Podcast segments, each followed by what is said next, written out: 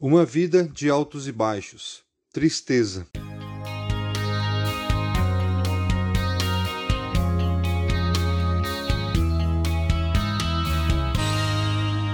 Então Davi rasgou suas vestes, e os homens que estavam com ele fizeram o mesmo, e lamentaram, chorando e jejuando até o fim da tarde, por Saul e por seu filho Jonatas, pelo exército do Senhor e pelo povo de Israel porque muitos haviam sido mortos à espada, segundo Samuel 1, 11 e 12. A vida de Davi foi repleta de vitórias. Protegeu o rebanho de seu pai, matando um urso e um leão. Derrotou um gigante de três metros com uma pedrinha. Mas será que estava pronto para assumir o trono de Israel no lugar do rei Saul? Eu assisti um filme certa vez que mostrava um diálogo entre uma copilota de um ônibus espacial americano e o seu comandante. Ela lamentava porque, depois de tantos anos como copilota, sem nunca ter cometido nenhum erro, sempre perfeita nos seus cálculos, não tinha tido a chance de comandar até então. E a resposta do comandante foi a seguinte: Você não está pronta, porque ainda é muito perigosa, justamente porque não erra para estar pronta para comandar, precisa experimentar o erro. Comandar na vitória é fácil. Como seria comandar na derrota? Assim foi com Davi. O longo período que passou entre o dia que o profeta Samuel o ungiu rei do dia da sua coroação, muitos anos se passaram.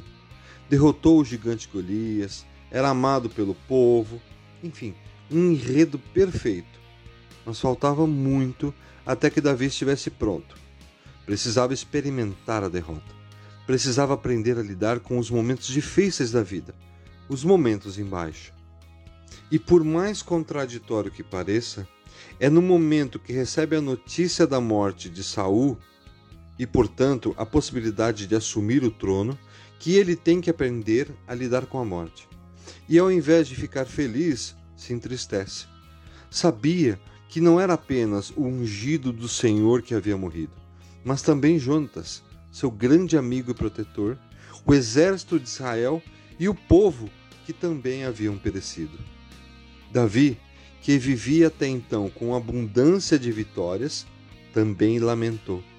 Aproximadamente 70% dos salmos de Davi são de lamento, e são esses lamentos que deram origem à vida de oração de Davi. Ele sabia onde derramar sua tristeza para alcançar consolo diante de Deus. Sempre que fazemos diferente disso, o lamento se torna murmuração, que apenas produz mais tristeza.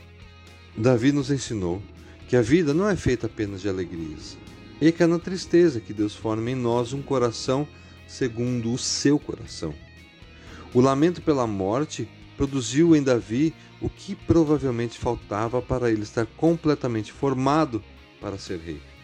Saber lidar com a tristeza e, de quebra, mostrou com o lamento pela morte do seu maior perseguidor o que Jesus iria ensinar. Mas eu digo a vocês que estão me ouvindo: amem os seus inimigos, façam bem aos que os odeiam, abençoem os que o amaldiçoam Orem por aqueles que o maltratam. Lucas 6, 27 e 28. O grande ensino que Davi nos deixa nesse momento de baixa na sua vida é que devemos aprender a lidar com a tristeza. O pastor e escritor Eugene Peterson escreveu o seguinte: Temos que aprender a lamentar. Afinal de contas, somos mortais. Nós e todo mundo em volta estamos programados para morrer. Torne isso proveitoso. Tome a sua cruz. Ela nos prepara e a todo mundo ao redor para a ressurreição.